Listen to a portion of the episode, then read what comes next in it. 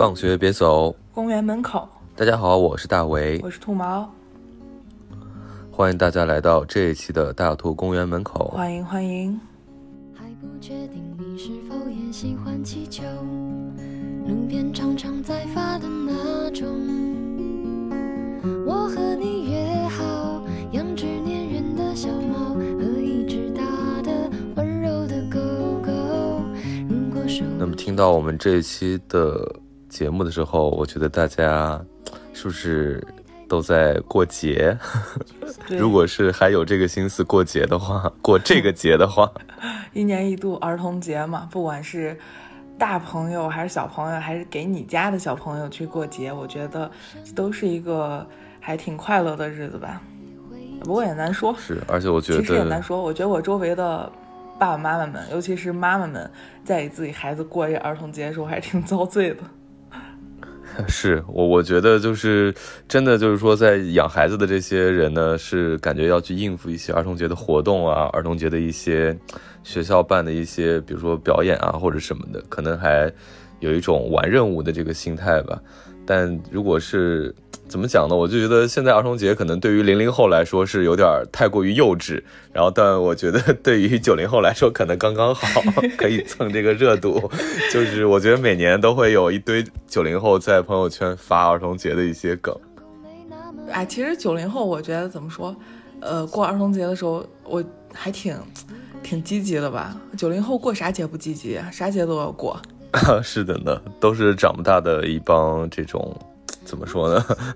一帮老老老青年吧，老儿童吧。嗯，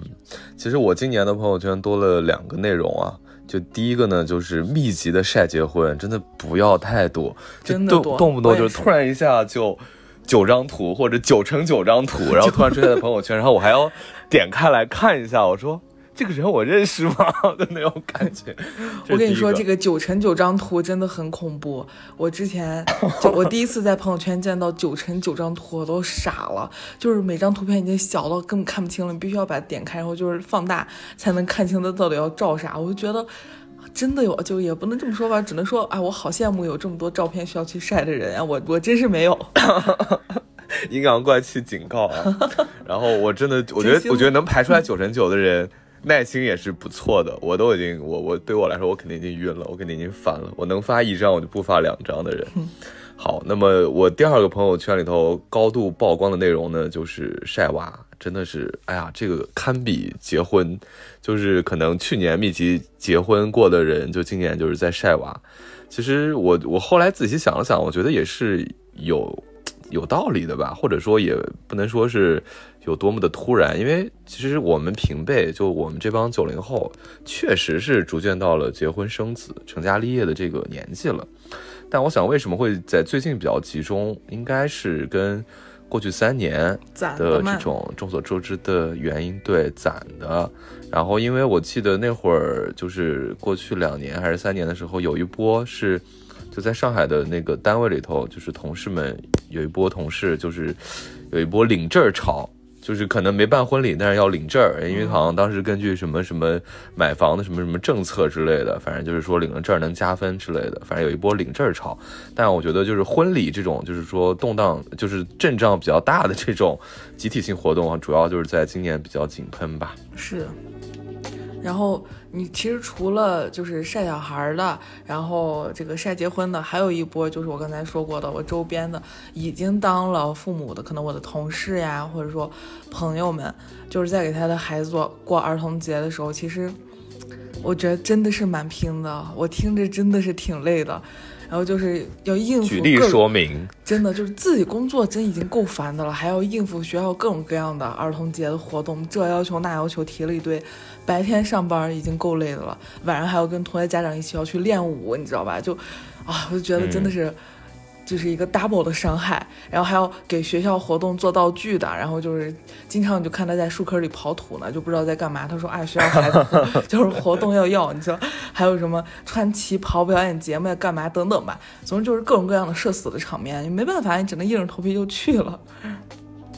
是的，而且现在我觉得这个上学，尤其是家长这个领域还挺卷的。我我觉得其实学就是对于小学生来讲，可能学生本身没有被卷到，但是家长之间又挺卷的。然后这些比较年轻的这帮老师就会用新的这种方式去拿捏这些家长，让他们为 学校也好、活动也好做贡献嘛。因为毕竟办的对吧，就是烈火烹油了，可能就是说这个老师对吧，在他的领导面前也显得有面子或者怎么怎么样。我就觉得其实刚好小学这个阶段的小孩过儿童节，就因为有学校的这一层事儿要应付，就显得不那么单纯了。但你说学龄前的可能还是有一点这种乐趣在的吧？如果说父母比较有心的话，因为我。对，因为你看，像我们这种非常老气的这种呃公司，我都不愿意叫它公司。你看，我经常叫它单位，对吧？我们这种比较老气的单位，最近两天就已经在就是食堂有挂一些儿童元素的东西，就有一种好像是家长，就是家长可能会领着小孩过来吃饭，或者是搞什么这种这种这种保育活动一样的事情。反正就是让我觉得，嗯，好像确实也是到了这个年纪了。再再再怎么说呢？但是我我其实属于是那种就是就是老老老不要脸的，然后那个死皮赖脸的，就是儿童节会在朋友圈发发梗啊，这种 就是不愿意长大的这帮零九零后。九零后，别说了，典型吧。对，对，嗯。然后不是网上现在很火的一个，就是一就是怎么讲，就是一种。网络的一个题材吧，就比如说什么九零后当妈是怎么样的，九零后就是当爸是怎么样的，什么什么什么小孩玩游戏说，哎，给我给我也玩一下，什么小孩买一什么东西吃，来给妈妈下楼也买一根雪糕吃，就这种，我觉得其实还是很符合九零后大部分人的一个心境的。对，所以说我们在观察周围这么多过儿童节的家长的时候，其实。嗯，也不禁让我们设想了一下，如果说我们各自将来的孩子和我们之间会是一种什么样的关系，那我们该如何和他们相处，然后如何去教育他们？然后我们今天就以这个作为选题，在儿童节来聊一聊不一样的一个话题。虽然说现在其实啊，似乎说不婚不育，对吧？保平安这样的一个一个口号，好像在年轻人当中很流行，然后很普遍。但其实也是有很多很多的人选择了去生养一个孩子，去呃组建一个人口更多的家庭，然后去。呃，感受一下我刚才说的这种天伦之乐吧。其实这也是一个选择，我没有对错，我只能说没有对错。然后他当然也有他的乐趣在嘛，对不对？所以说，嗯，你假如你有一个孩子，那如何去干与如何去跟这个孩子相处？其实我觉得它是一个非需要我们非常严肃的去思考的一件事儿。嗯，没错，就是虽然就是我个人目前还没有这个计划，但是有的时候。看着同龄人已经有了小孩之后，有的时候会不禁设想嘛，就说，就说，因为我总会持一个很怀疑、很很批判的态度，我总会就是，比如说看着有小孩的人，我说，他这个样子还能做爸爸吗？他够格做爸爸吗？因为我就是心中对这种为人父母的这个心理的这个指标还是放的很高的，就我就觉得人没有成熟到一定程度是不能够贸然去做这样的事情的，所以说刚好就凑到这个点儿了嘛，对吧？就是有有一种。今年的儿童节不聊聊自己这个还在预设当中的儿童的话，好像就说不过去了。所以说，就是我跟兔毛也是非常想想想来畅谈一下，就是说，如果我们有了下一代，我们会怎么处理跟孩子之间的关系，该怎么去教育他？所以就是就是有有就是突然正经起来了啊！反正就是因为说到这儿，因为。确实是需要去认真思考的一个问题。嗯，就首先是这个议题啊，就关于这个男孩女孩，你你有没有什么想法呢？就是说你会有所谓的偏好吗？因为我觉得对于老一辈的人来说，至少在我出生的那个时候，还是家族里还是惯性的。虽然已经是虽然九零后听上去还是比较年轻的一代，但还是会惯性的是觉得啊，男孩不错。对，就我妈养了男孩，我了之后就好像在。在我奶奶眼中就好像好一些了，对，是大功一件是吧？是的呢，你怎么看这个事儿？哎呀，我个人相比较而言，其实还是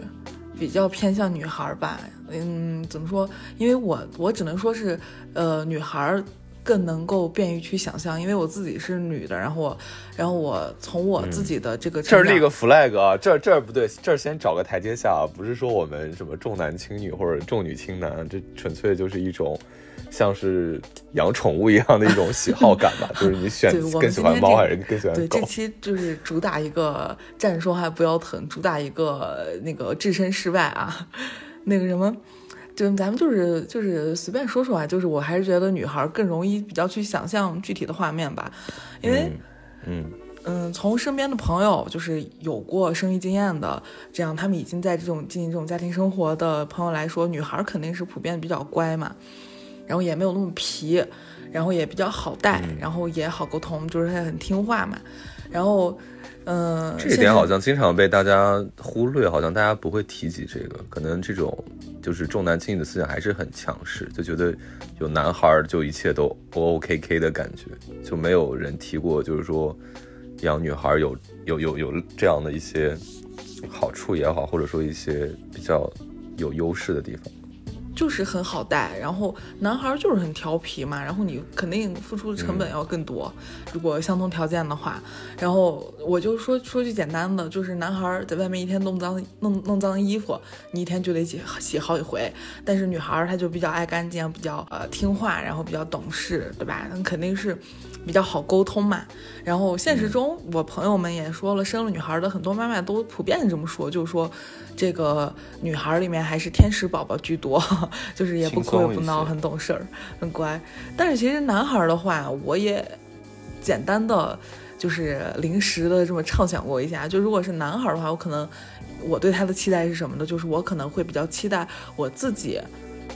我比较好奇吧，就是我自己怎怎怎怎么样去把他把这个我的男孩教育成一个教育成引导成一个我认为还不错的男人吧。我觉得这个过程我还蛮好奇的。嗯，比较期待。对对，所以你是你是有什么偏好吗？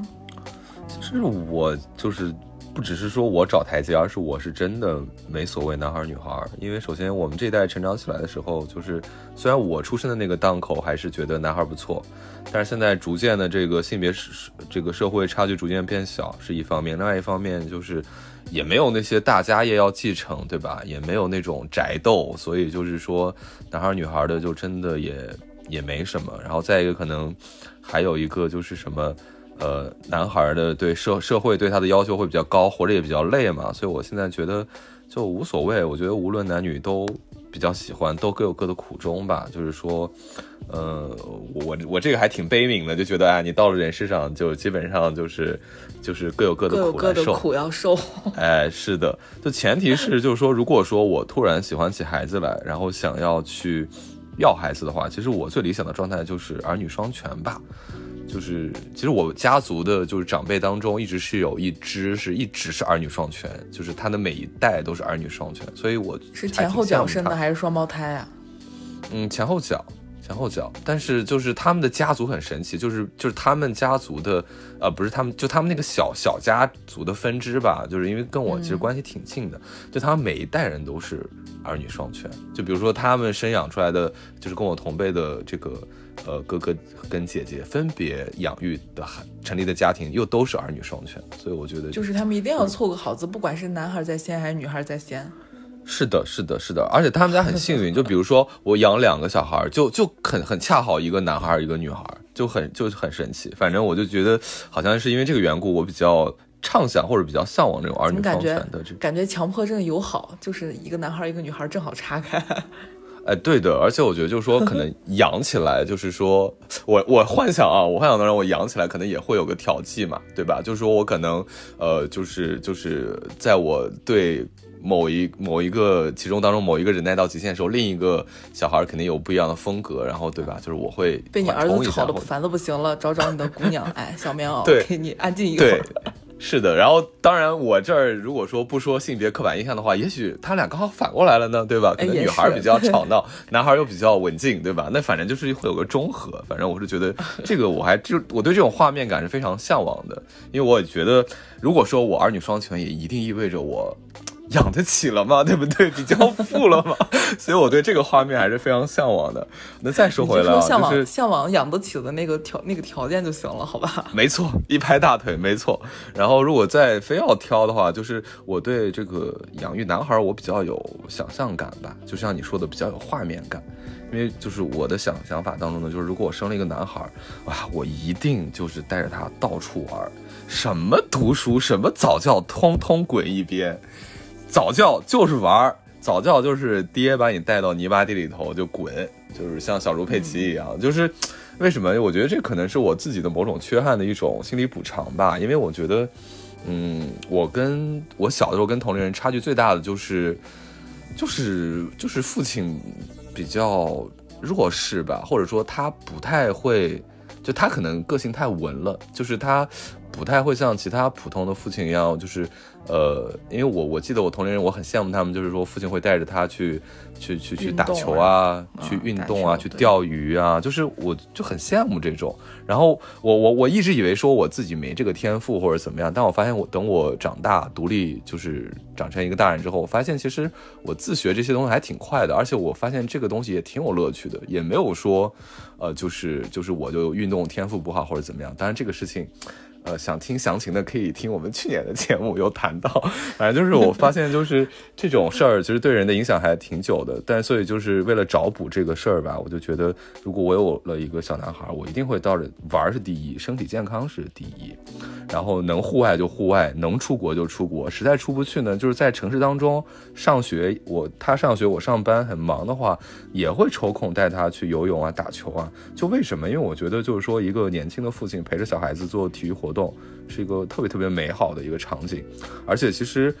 还有一点就是说，也是我劝现在的可能已经养了小孩的爹妈，一定要想通的一件事儿，就是读书真的不是最重要的。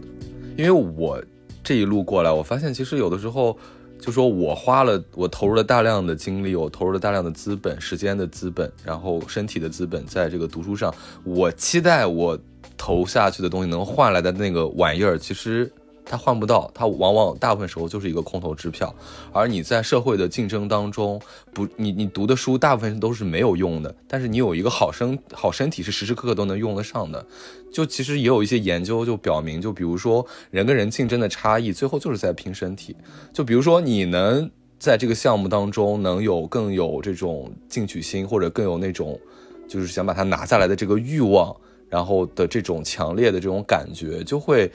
就会在最终的你比如说。你拿这个项目，虽然它不是一个就是说肉搏的一个一个竞争，但是你最后就能比别人多坚持那么一下，然后你就赢了。其实最终的对决，我觉得还是身体上的对决。这我就突然明说白了白了，就是说，说白了就是说，呃，你看你至少你说白了，你至少活得比对方长的话，你至少能熬死他是吧？到了还是你的。是的，再一个就是说，身体弱的人，哪怕他学的东西很多，但是他学下来的知识也好，技能也好，最后都是为人作陪的，就是因为他会被别人拿走，因为别人可以用，就是说，就是一些更那个什么的方式，会把他的东西拿走，就是说守不住自己东西的，没有办法保护自己，甚至说没有办法，就是说去进攻别人的，我觉得。这种你读再多书都没有用，所以我就是劝各位还在就已经生养了小孩，我觉得就是说看小孩的天赋吧，就随缘吧。就他喜欢学习，读得进去书就让他读；他不那个的话，就是一定要保证他有一个好身体。因为我也见见过有不少人就是因为身体不好，所以最后工作也耽误，最后就是说各种都就是活得不舒服吧。就是这这这其实有的时候就是小的时候落下来的一些一些残缺。就是我觉得身体第一，然后再一个这个时代的滚动，对吧？你你怎么知道你读的这个专业也好，你怎么知道你正在学的东西、投入大量精力的东西，你你所争取的那个文凭也好，就在你说不定就颠覆了，一瞬间。对进入社会的时候就颠覆了呀。你就像现在今年的这个状况，研究生比本科生多，那研究生还值钱吗？你你拼命卷考研究生还有意义吗？就是我觉得还是身体第一。嗯。但是怎么说呢？我觉得真正的生养过孩子的人可能会觉得你说这个话就是“何不食肉糜”，就是一个站着说话不腰疼。是的呢，对他会觉得啊，你到时候就知道了，因为小孩可能小的时候，就你就已经开始对他进行就花费成本，然后开始教育他，你开始为他选择对的或者错，就是不断的试错，不断的选方向。但是你在中间并不能看出他，比如说你刚才说的啊，他能不能读得进去书？大部分小孩不是那种完全不是那种，要么就是死读不进去，要么就是啊特别能读书那种，都是中间。那种你知道吧？就处于一个中游的水平，就是书们能多少看点儿，但也学不到尖子那种水平吧。所以其实家长也挺挺困惑的，可能说也挺家长总会抱着一种说能逼能推一下就推一下，万一推成功了呢？就家长也在试了，就家长也在搏一个概率。也看不明白家长对，是的，都在试，但我就觉得。大家不要太激，不要激得太过头，就尤其在就是读书这块儿，你你可以就是适度的激一激他的体育什么的，我觉得这个还是蛮重要的。就是就比较理解为什么就是国外那些或者说呃中产以上的家家族，就一些 old money 们，当然可能人家也不需要靠读书去获得资源嘛，呃，所以就是人家就很注重这块儿，就是很注重小孩的这种。体能或者是武德，就是会训练小孩的这种，就是呃体育啊、武术啊这方面的事情，我觉得这个还是挺重要的。嗯，但是我说句可能看起来有点正不那么政治正确的话啊，就是说生养孩子这个事儿，其实它对于现在的我来说，或者说我们可以把它抽象的完全抽出来，其实它就是一个嗯。或者说更像一份需要去严肃对待的一个工作或者一个项目吧，就是说，嗯，就是说它像一个对你必须要去通关的一个养成类的游戏，就是说，如果我们能本着这样的一个态度去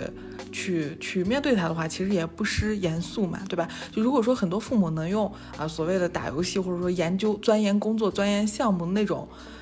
攻略，呃，那种耐心，然后那种认真劲儿去学习如何孩和孩子相处，如何和爱人相处，如何如何去感受亲密关系。我觉得可能这个世界上心碎的人会少很多，是有童年阴影的人会少很多，有什么原生家庭问题的人会少很多。那那我们已经谈完男孩女孩了，就比如说这小孩生出来，在这个生活习惯上怎么讲，就是你你有没有什么？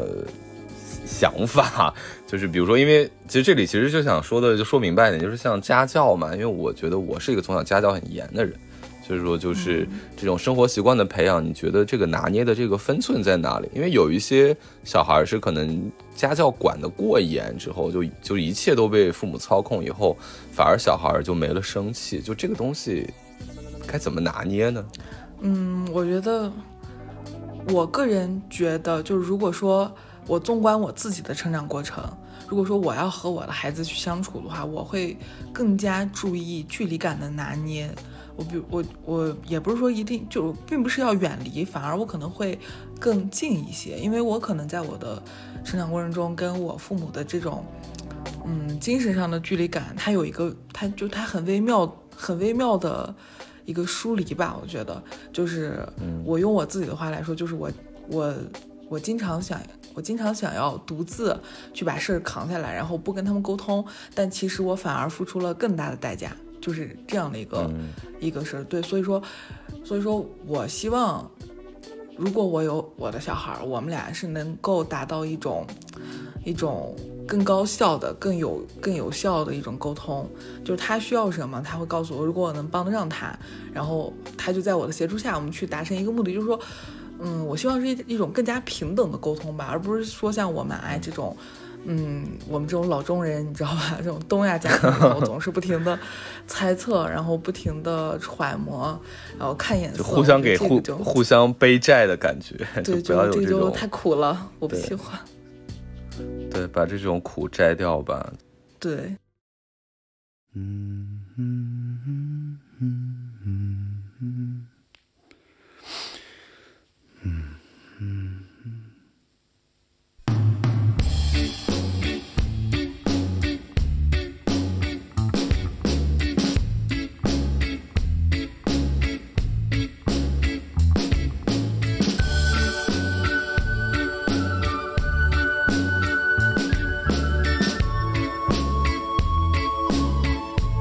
这里其实有两个概念，是不是要稍微展开探讨一下？一方面就是说，你觉得父母与孩子之间的边界感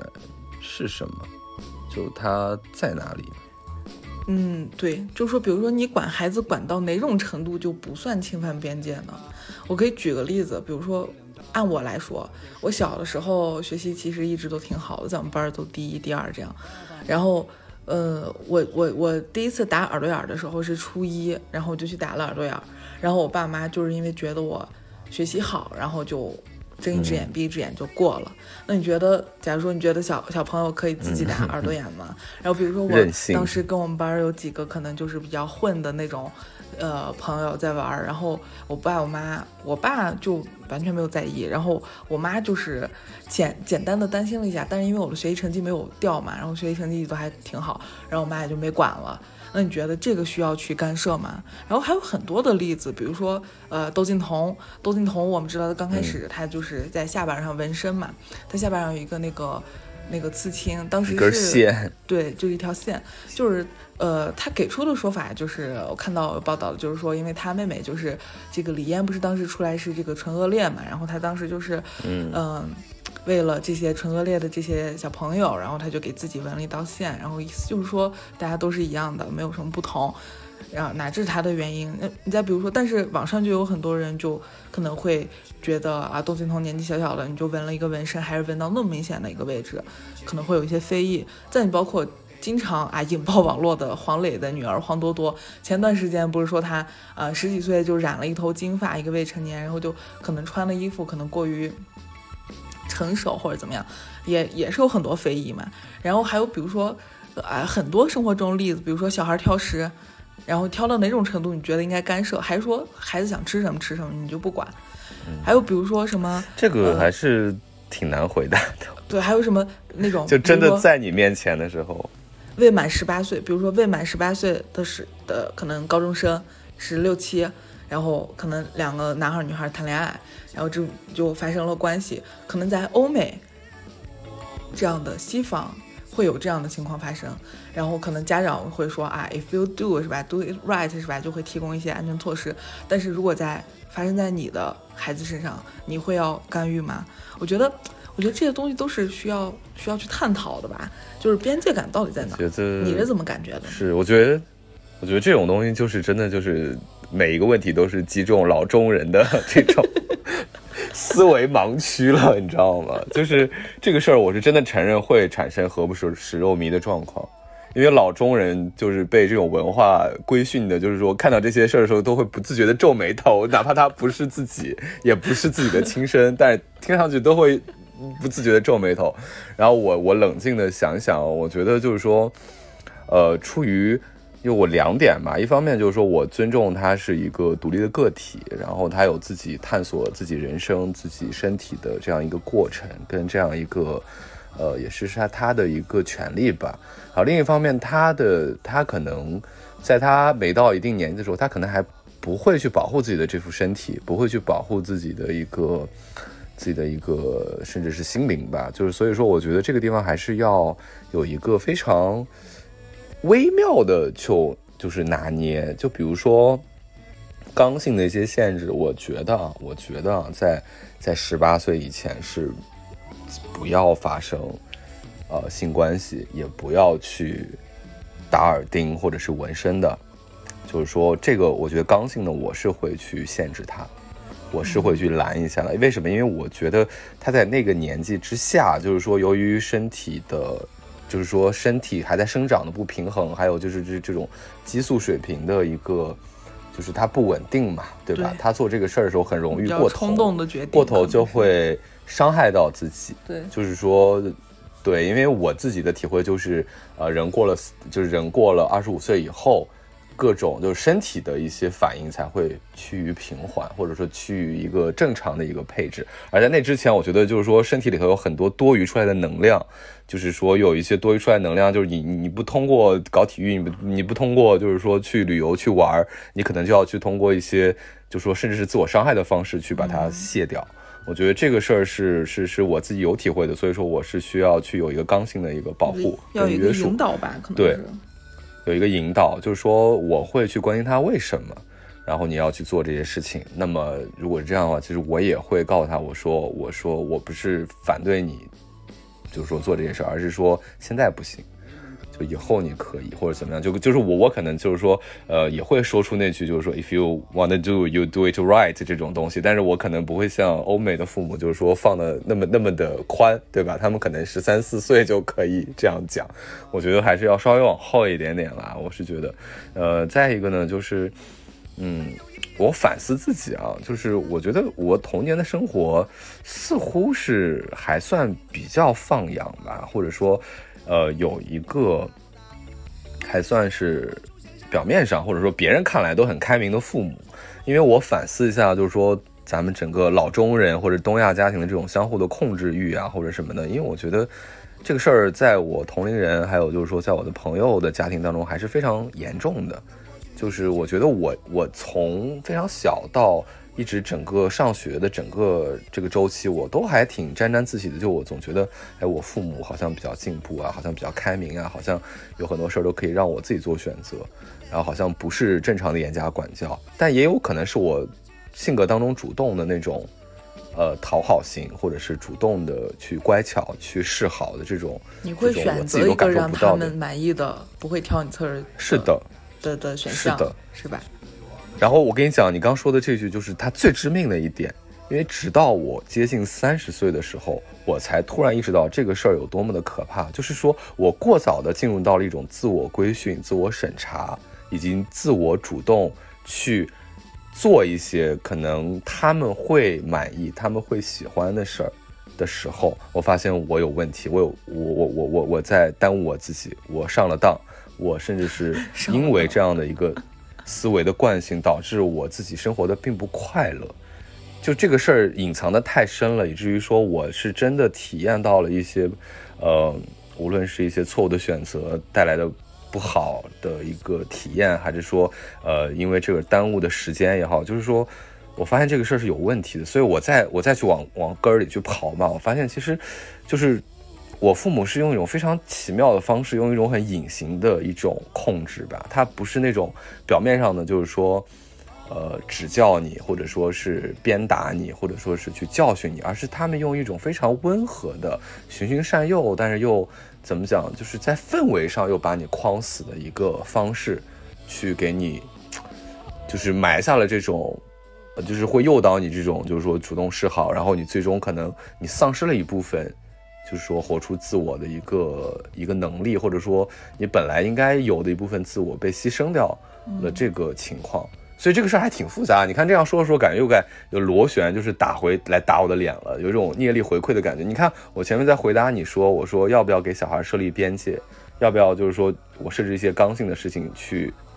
去保护他，然后给他也就是用比较柔和的方式循循善诱，对不对？你看，我这恰恰不就是我父母曾经做过的事吗？对，就其实哪怕是，我就这样这样说到这儿，就是一个很有略微有点悲悯，然后略微有点悲观的一个一个议题，有点悲剧色彩议题，就是说，其实就是你哪怕循循善诱，就说你跟你小孩之间的某种这种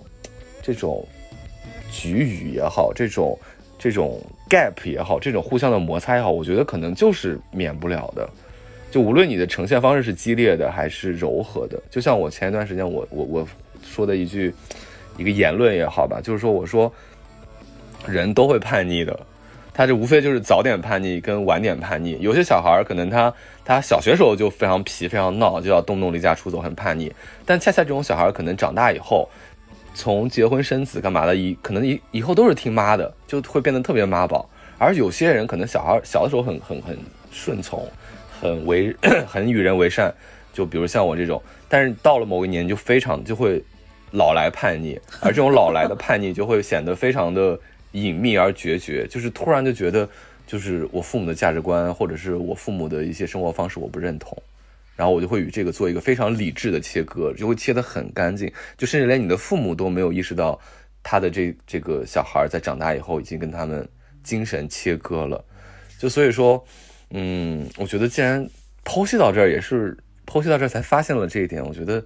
大家无论你是作为儿女的身份，还是你是作为一个父母的身份，我觉得就想通吧，接受这一点吧。就是你最终就是你没有你你是真的还是跟你的小孩会产生一个一个一个距离，但说你看你怎么处理这个距离，跟你怎么接受。就因为最后人如果说人最后长得成熟之后都是互相独立的个体的话，你就没办法通过你曾经的循循善诱去真的就是把它控制住或者去干嘛干嘛。对，因为我觉得这还是一个其实它有一个小小的悖论，就是说边界感，如果你如果我们需要边界感，但边界感它就像你刚你你刚才说的，它需要一个刚性的东西去去把这个边界感守住，就是你你的边界感这个一个这个地方有一个固定的原则，那么这个原则应该怎么去定呢？理想状态下，这个原则肯定是啊，双方都互完美的。呃，互相尊重，对吧？亲子双方都是觉得这条在这个原则下都就是像讨论出来了一个条约一样，就是对都是双方平，但其实也没办法，都是舒适的，因为你但毕竟一方是小孩儿嘛，对一方是小孩儿也好对呀或者干嘛，他身心都在低位，他他也不能表明，他也不能明确的表达怎么样我就是舒服了，怎么样我就是受到尊重了，他也有可能不懂，或者说他也不敢说，或者等等吧。所以说这种原则好像他又是被，呃，清代拿捏，对吧？所以说你这个中间他就是会产生摩擦，因为这个东西它就是很难拿捏吧。但只能说，可能我们就是作为大人面对孩子的时候，还是要嗯谦卑一些，或者说就不要太过不要高傲，不要自负，边做边学吧，就是边去要懂得聆听和接受孩子的观点，这个其实还是挺重要的。就他可以在一定程度上帮你打破这个亲子由于发展的就是这个在年龄啊、身心方面发展的不平衡，给你带来的一个这个鸿沟可可以稍微的弥补一下，通过你这种谦卑的态度。对，首先我觉得最基最基本的，我觉得可能再往高说了就太就是太幽微了，就可能就是说太高级操作了，可能也用不到。但我觉得最基本的就是劝所有老中人一句话，劝所有就是说就是就是我们传统的这种中国人一句话，就是说一定要承认人就是独立的个体，就你千万不要就是说呃你去替别人揣度，对吧？就是你觉得小孩儿就一定认为这个东西不好吃。对，就是不是不要你觉得，一定要就是就是一听别人定是要说话，听孩是的子说话，这个就是说对，其实这个就是具体一点，就比如说小孩儿喜欢吃什么，不喜欢吃什么，就挑食挑不挑食这个事儿，就是这个事儿是本性来的，就是他不喜欢吃一些东西，就是不喜欢，就是你不要强迫他，不要就觉得说啊，我觉得这个好吃，就因为因为这个东西，为什么我要冲老中人喊出这句话呢？因为其实这个事儿不只出现在这种。呃，老一辈对小一辈的身上，它还出现在平辈人身上。你甚至可以看到夫妻之间，对吧？你爸你妈之间，你妈对你爸之间，对吧？他有时候可能就觉得啊，你你你的这个饺子醋，你蘸的这个饺子醋，这个酱油没加或者辣椒没加，就是不好吃，他就是替你加我妈呀，就这干嘛？就是就啊，天哪，好窒息！但有的时候老中人沉浸在这个氛围当中，他在意识不到，你知道吗？我就觉得这个事情很恐怖。因为这个事儿他觉得是爱，但其实是傲慢，你知道吧？就是嗯，它是一种包裹在、隐藏在爱爱之名下的傲慢，就是我刚才说的，千万别还加一点胁迫。对，千万别别觉得自己可以代表别人，别觉得自己可以为别人做选择。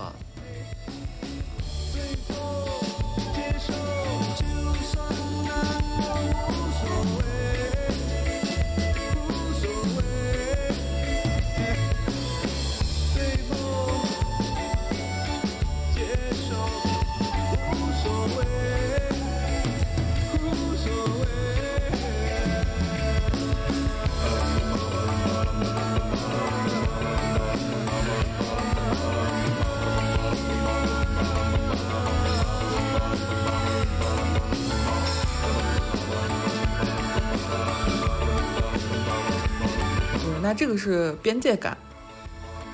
嗯嗯，那我们刚才还不是说两个概念嘛？一个是边界感，然后还有一个就是所谓的距离感嘛。就像我说的，我是希望，就如果说我能够变成我的爸爸，呃，变成不是变成我的爸爸，我靠，就是我能够你的父母吧，我能够变成我的妈妈，我可能会想办法跟我拉近一些距离吧。其实我现在倒也不是说去苛责我妈，说他跟我距离很远。这个东西好像就是就是他好像一个一个嗯巨大的沼泽，巨大的漩涡，人在这个漩涡里头，就这种东亚漩涡、老中漩涡里，他是不由自主的吧，不由自主的会嗯对。如果说可能再来一次的话，大家会反思反省，但是但是并不会再来一次。比如说我们前一段时间看《漫长的季节》，你看王想作为一个父亲，他在王阳身上犯过的错，他想在王北身上弥补，但他这是在建立在他捡了一个王北的基础上，对吧？他犯过的错，他在王阳身上不可能弥补了，所以说他补不了，对补不了，对他补也是补给自己看的，对的对的，就他是一种自我感动，其实，所以是的，所以我我希望我我对我的孩子还是尽力的就能够拉近距离，就是嗯，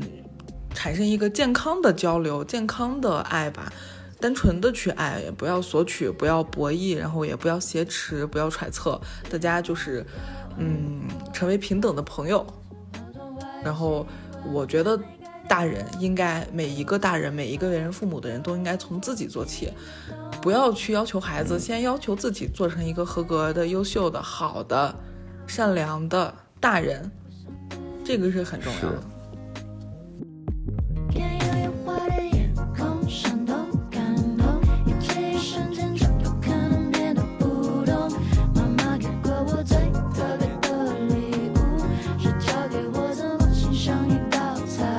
其实说到这儿，我其实想到一点啊，就是为什么我觉得我们这一代人会这么想？可能除了何不食肉糜的这个因素我们抛过，但哪怕就真的遇到，就是说教育下一代，确实也比上一代放松的一点，就是我觉得上一代还是有某种观念是认为养孩子是投资嘛。就是希望孩子成才，然后希望可以孩子成才以后就带着整个家族好起来等等的，或者是帮自己养老，就投资的观念。但我们这一代明明就知道养孩子是一个成本非常非常高的事情，所以说一旦我们养孩子，一定是一种消费，就一定是一种，就不是说一定了，就是说可能更偏向于是消费，因为就像我们讲的，我们也看到了周围的人的起起伏伏，也认为就是说，呃，哪怕你这一代比较优秀，你孩子不一定能保持或者遗传你的优秀嘛。所以说，呃，还有就像我前面讲的，就是说，不只是我这么想，很多人也是这么想的，就是我养孩子一定是我在养得起的情况下，因为我自己首先不愿意受苦，我自己不愿意说我养不起的时候我养孩子，然后大家一起降低生活水平，这都是不愿意的。所以说，所有这些观念都证明养孩子逐渐从一个投资的属性变成了一个消费的一个属性。就说，如果是一个消费的属性的话，就就自然而然就不会把小孩看作资产，就自然而然就会让，就是在对待孩子的教育上就会稍微松弛一点，会放松一点，就最后也会就是 let it go 了的感觉。但是说上一代，或者说我们也不能说上一代，当然这一代也有很多人把养小孩当做一种。就是投资嘛，因为我周围很多八零后的父母就是很鸡娃的，我觉得就是非常的夸张。我不知道他们到底想要一个什么样的结果，不知道是他们是同辈之间的攀比造成的，还是说他确实是指望自己孩子能够大富大贵。对，就是说但是反正也有这种健康的亲代亲子关系应该是，就是如果说以前的，就是我们刚才说的，可能上一代或者更往更往前以前的那种比较压抑的、比较幽微的亲子关系，它其实更像种一棵树嘛。父母生孩子像种一棵树，它是为了遮阴，然后它是为了吃它的果子，对吧？然后他会浇灌它呀，干嘛？嗯但其实我觉得健康的。呃，亲子关系更像你生养孩子，更像是就是种一种一朵花，你不是说是为了这个花是的，能给你带来什么，而是你就是为了欣赏这朵花的美，就是种花，本身种吧。花，然后种了花之后，种好本你身给你带来的愉悦感，你和这朵花，你们是在一个啊非常美好的氛围里头的这样一个一个空间，或者说是嗯这样一种感觉，这样一种快乐，可能可能更贴切一些。是的，那既然说到孩子，其实还有一个问题，也是我们老中人最怕提起的问题，一个雷点，就是说早恋，就是说恋爱。哎，刚刚其实已经说到了一些嘛，所以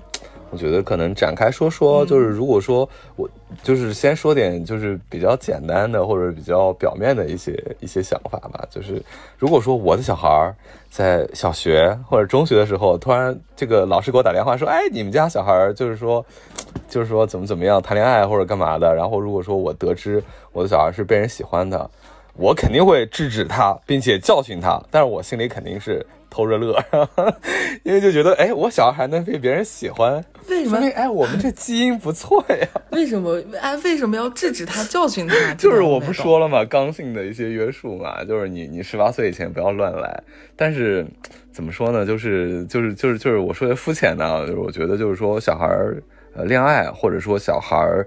呃，我的小孩被人喜欢这种事儿啊、我觉得在我看来真的不是天塌下来的事儿，就是一个很自然的事情，因为我们都都从小孩过来的嘛没。大事，我觉得。对，就是我们都从小孩过来的嘛。首先，呃，我觉得是有两个时期的，一个时期就是真的是很小的时候，就可能就是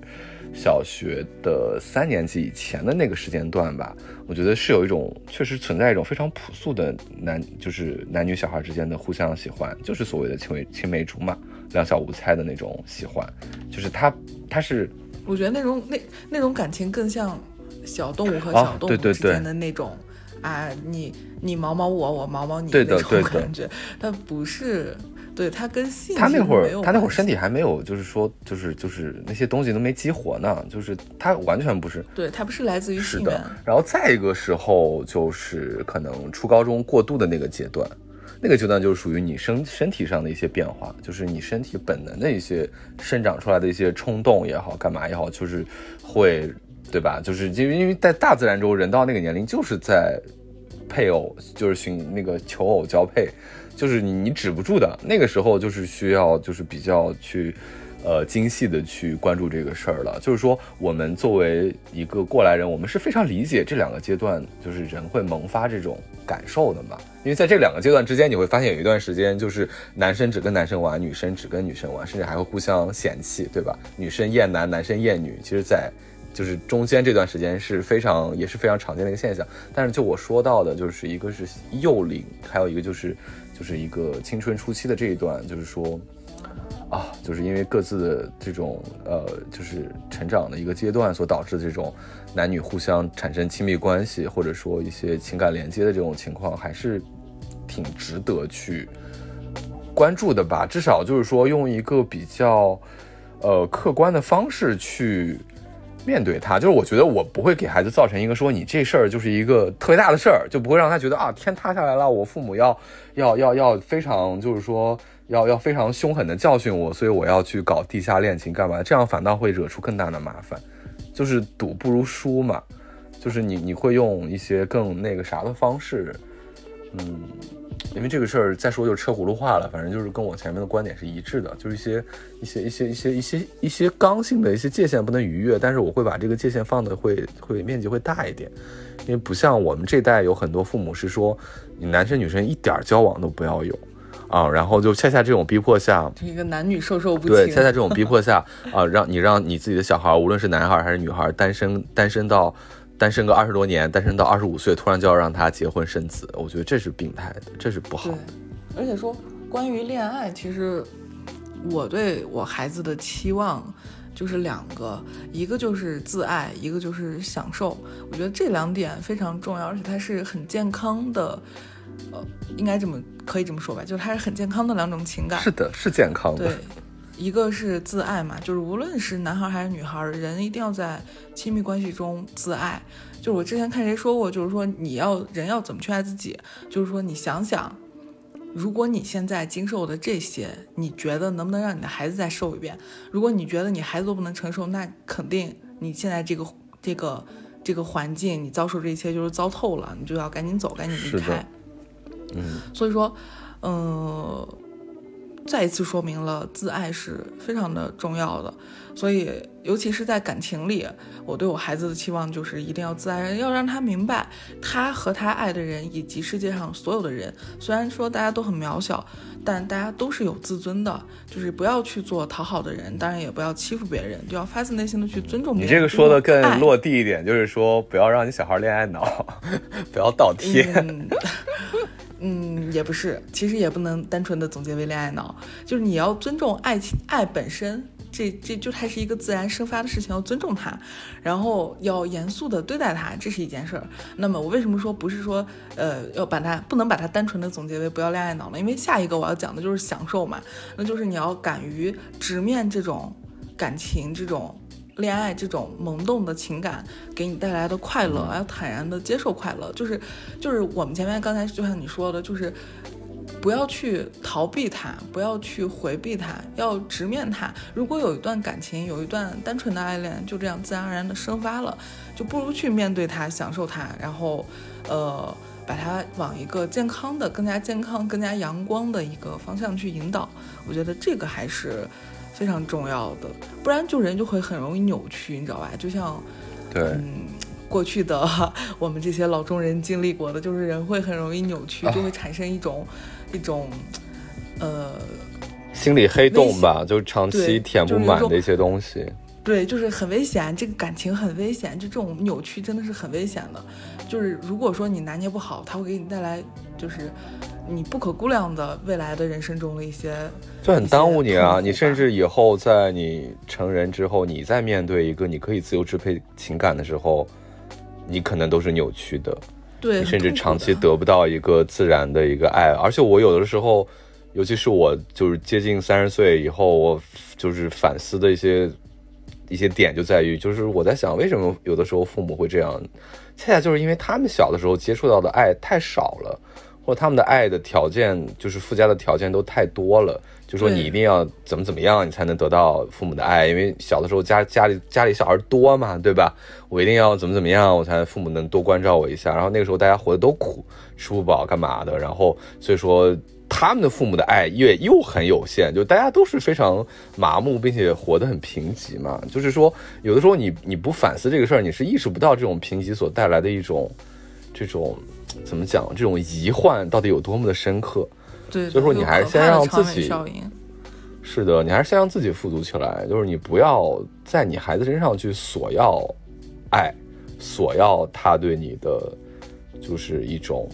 尊重，干嘛的？因为如果你自己没有魅力，你自己不是一个一个有趣的人，你自己没有价值，你的小孩其实等他稍微懂懂事儿，都不用等他懂事儿，他跟同学的父母去比较，他跟他接触的人去比较，比较完了之后。他还能对你是发自内心的喜爱跟尊重吗？我觉得不一定，可能有的时候只是说他乖巧，或者他在你的某种胁迫下去表演出来的，所以这都是不自然的。从根底上来说，为什么我们总是对爱这件事情附加一些条件呢？就是因为没有办法直面它，没有办法直面这样一种自然而然生发出来的情感，就是总要给他找个理由，你知道吗？对，没法坦然的接受它，对吧？对，就是也也没法，就是说大家就是说不为什么，就是去爱一下，或者是去快乐一下，轻松一下，就是老老中人在这一点特别可怕。老中人在爱呀，在快乐呀，在轻松上就要附加好多条件，总把它当做一种达到这个条件以后的某种还很有限的奖励，这个就嗯就很可怕，就很这个就真的是一个，哎，怎么说骨子里带作茧自缚，这个真的很可怕，所以。我只能提醒大家 敲响警钟，意识到这一点。虽然说很很乌托邦吧，我还是对我的孩子带着期望，就是希望他能够尊重爱，然后享受爱。就如果说听到这里的有很多啊，可能已经年近三十的大朋友，我希望你们也别放弃啊，咱们都别放弃。咱们就是现在还是呃，可以把作茧自缚的这个茧能撕就是撕一撕，完全可以的，不晚。可以的，可以的，对，也也也不要老去回忆自己悲惨童年啦、原生家庭阴影了，就是放过吧，对吧？大家都互相放过一下。是是。那反正说到这儿了，你看感感觉咱们基本上把小孩从怀孕，对吧？就是他还性别未分的时候，基本上已经又是又是恋爱了，又是学习了，又是管教了，感觉好像已经把他就是说一个抚养的过程都捋得差不多了。那你觉得到抚养到？他对成人将近成人，快要到社会，你觉得你有什么想要，就是怎么讲呢？嘱咐他的吧，就属于就是说，爸妈吃过的亏，不要让你再吃一遍的那种话，有什么想说的？嗯，其实我说句站着说话不腰疼的话，可能会有点啊，就是我感觉我的孩子，你说他初入社会，他能成精英当然很好，那是他自己的造化，他的努力为他换来他应得的，非常好。他如果就是成不了可能所谓的精英，他我觉得他当个什么美甲师啊、理发托尼啊、颠勺大厨，我觉得都挺好的。呃，就是我要有钱，我给他开个酒吧，他去看店去，我觉得也挺快乐的。然后给他弄个便利店，他就卖卖货什么的也挺快乐的。就是说这话可能会有点儿何不食肉糜啊，就可能会生养孩子的朋友可能会在这个地方就是啊虚我嘲笑我，就会觉得你懂个屁，也可能我真的不懂，但是包括我自己现在如果让我去再做选择，我也未必会选择我刚才说的这些职业吧，但是我我希望这也就引出了我希望我对我孩子的一个一个品格上的期待，就是我希望他能够豁达。因为豁达真的是一个非常牛逼的东西，它就是基本上可以说是人生的免死金牌了吧。就豁达的人总能在人自己人生的荒原中找到方向，就是他他拿着这张免死金牌，所有的苦难对他来说都是无效攻击，就是他不在意，他总能找到自己的一条生活之道。我觉得这个他找到自己的平衡，找到自己的秩序，这个是很牛逼的。我觉得这个是受益终身的一个品格。是，而且我觉得就是说，豁达的话，他可能就会变成说，生活的目标变成一个我活着舒服是第一指标，而不是说我要活成一个百万富翁，我要活到什么高管，我要活成一个具体的一个，因为这个就属于啥呢？就是我后面说的这种，就属于老中人的传统习惯，就是把你的快乐去绑定到一个条件上，而且你把这个条件设得很高。对，然后你觉得你没达到那个条件，你就永远不快乐。我觉得这是对你永远在夸。父追日，这个就是很痛苦的一个过程。如果你对豁达的话，豁达的人必然心明眼亮，他会找到一个属于自己的，他就直接会在当下当中去找到快乐啊，对你知道吗？他就会在正在做的事儿当中找到快乐啊。而这个事儿其实恰恰就跟，就是最近我也在研读，说的是好夸张，就反正是呃约略约略触摸的一些，对吧？就禅宗啊、佛学所讲的，就是为什么。就是说佛教当中说什么，呃，什么过去心不可有，未来心不可有呢？就是，然后就是说过去未来时间都是幻觉呢，就是说你只有当下嘛，你只拥有当下嘛。如果你当下都不快乐的话，你说你未来快乐，未来要做了什么什么才快乐，那你永远也不会快乐，因为你永远就是一个就是猴子捞月的一个感觉。所以说，对，就是你会陷入一种执念，这个东西是的，是非常恐怖的一生的诅咒。对，我觉得执念这个事儿，因为我自己经历过，我自己曾经经历过这种，就好像我非得要怎么怎么样才那个什么，然后我不这样的话，我没有达到那个，我就是我就是个失败者，我就是个 loser。啊，我曾经被这种事儿折磨了非常长的一个时间，就是你说短一点有三五年，你说长一点，甚至你我都可以把它定义为十年。然后后来有一天，我突然就是想通，我觉得这不对，这有问题，因为我突然发现，就是我身边的，我们就说个接地气的，就像你前面说的，做美甲师，然后理发的、店大勺的，他们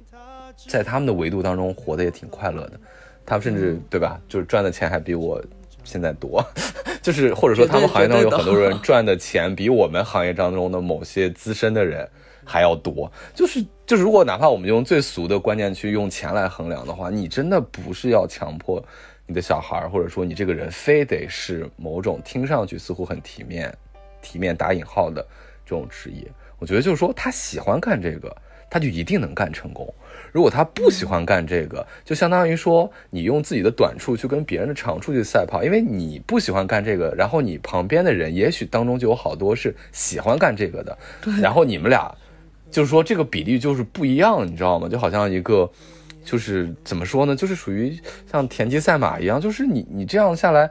你就自己的优势发挥不出来，然后你呃很费劲、很不痛快的去拼，然后你只有别人的及格分，对吧？对你一生在陪跑，这舒服吗？这不舒服，这不是一个表面的体面不体面能够就是能够决定，就是说他的选择正不正确的。我为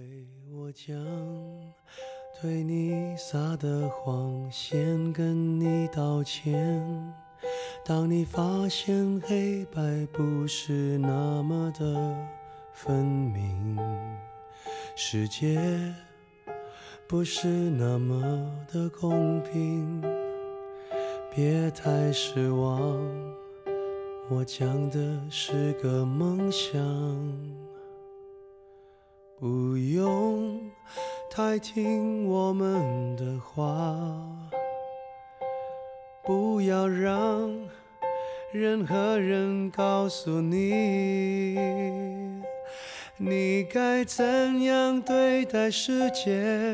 或他该怎对你。要跟现在一样随性。所以说，我觉得就是说，如果我我有小孩在教育阶段，首先就是，就像我之前说的，就是说我我不会特别看重他的读书，就是我又说了一遍，然后再有就是说我我是希望他能够多尝试吧，就是说在尝试各种无论是工作还是说生活环境还是说生活方式也好，就他他一定有一个他喜欢的，他一定有一个他很自如的一个生活的方式和或者说工作的模式，那他就去选择那一条线。因为我曾经就是说去强迫自己去做一些事儿，就是因为，呃，因为在我读书的时候，或者是在我还在成长的时候，就是似乎好学生或者说成功的人是有一个模板的，是有一个框架的，然后我就必须要像他那样，就是把每每个细分项都要做到，对吧？九十分、一百分，就是然后打勾，对吧？就是然后那样好像自己就是一个，但我发现这样。不是自己自自己舒服的一个状态，所以说，而且我发现那样做出来，可能在某一瞬间，你可能达标了，指标达完了，但是你你一旦达完那个指标之后，你立刻就会放弃掉里头你非常厌恶的一些事情，就像我就像我那个 曾经就是就是就是就是非觉得自己。要学理科，但其实我自己明明就是更擅长文科。学文科的时候就是驾轻就熟，非常的舒服，但是非逼着自己学理科。然后理科当中最难啃的骨头数学，对吧？我一直就没啃下来。然后当时就非常勉强自己去补数学的课，然后无论是时间也好，还是钱也好，就是都投入了很多。然后最后我数学考下来的分儿并没有涨，就这这这就是一个这就是一个诅咒，你知道吗？所以我觉得就是说，呃，谁又不是勉强在学理科呢？谁又不是的请问谁又不是一生活在老中人的宿命，老中人的悲剧点，你知道吗？没办法，所以说，我觉得一方面我期待这个社会能够变得就是更更更多元、宽松一点；，另外一方面就是，就大家要在这方面要想得开一点，嗯，然后就是说尽量选自己。就是你哪怕理科也是个很泛的事儿吧，对吧？你理科结束之后，你进入大学，你还有很多东西可以选，你就选你最擅长的，你就选你最爱的，你不要勉强自己，或者说最后你工作的时候，你也要选一个啊，怎么讲呢？就是说你自己最舒服的，因为就是说多体验不同的生活。因为你，因为这个，我觉得就是说我父母欠缺的点就在于，他们确实是一直生活在一个很封闭、很小的环境当中，他们其实也不知道，其实外头有这么多不同的活法、不同的生活方式，他们也不知道，他们也是价值观很单一的。而且其实他们也很多东西是对你的建议是道听途说的，比如说啊，那个阿姨家的孩子考了公务员，人家好像现在很耀武扬威的，就怎样怎样。然后那个那个家的小孩就是去学了一个什么什么，拿了一个什么什么证儿，就很很棒很棒。但是这种道听途说都这个这个信息度是太太浅了。我觉得其实听人说是一回事儿，自己体验过了，自己过过那种生活了，你是不是真的喜欢，那是另外一回事儿。这是真的，而且这个是我真的是就是多体验的话，肯定得会得出来不一样的结论。你亲身去体验过，是的，而且我真的是想说，这个这个事儿是十万写书想告诉大家，而且这个事儿 不仅仅是你父母容易误导你，你的学校、你的大学老师甚至都容易误导你，因为他在教你的东西是他的职业理想，是他的人生对你的期待，是他对这个行业的某种期待，他会把这种东西添油加醋的教给你，但实际上外面的市场、外面的社会是不是需要他这种教给你的东西？要打一个大大的问号。而且他的这个他未完成的理想，是不是要在你身上去接棒？就你是不是要替他背这个债？你老也要中人的想清楚。执念人传人，你知道吧？很可怕。人传人不只是父母传给孩子，老师也会传给学生。所以说，我觉得大家一定要意识到，你是独立的个体，然后这个社会、这个市场一直在变，然后你要在这个里头摸到你自己最舒服的那个小环境，大环境也好，喊多大的口号也好都没有用，你自己过得舒服是第一要务，因为你永远在跟你自己相处，你离你自己最近的永远是你这副躯壳，你这副。灵魂，你这副思想，对不对？所以说，如果你跟他们都没有办法和谐相处，你没有办法取悦到他们，你跟他们过得都不舒服的话，那你这辈子都在痛苦。咱就不且不说那些什么附加条件不附加条件，什么成功 title 不成功 title 的事情了，因为其实我我怎么讲？就现在我做的这个工作还算有一点好处，就是说接触到就是说不同层次的人比较多，然后接触到做不同领域的人也比较多，所以其实我也在逐渐的在这两年发现一件事儿，就是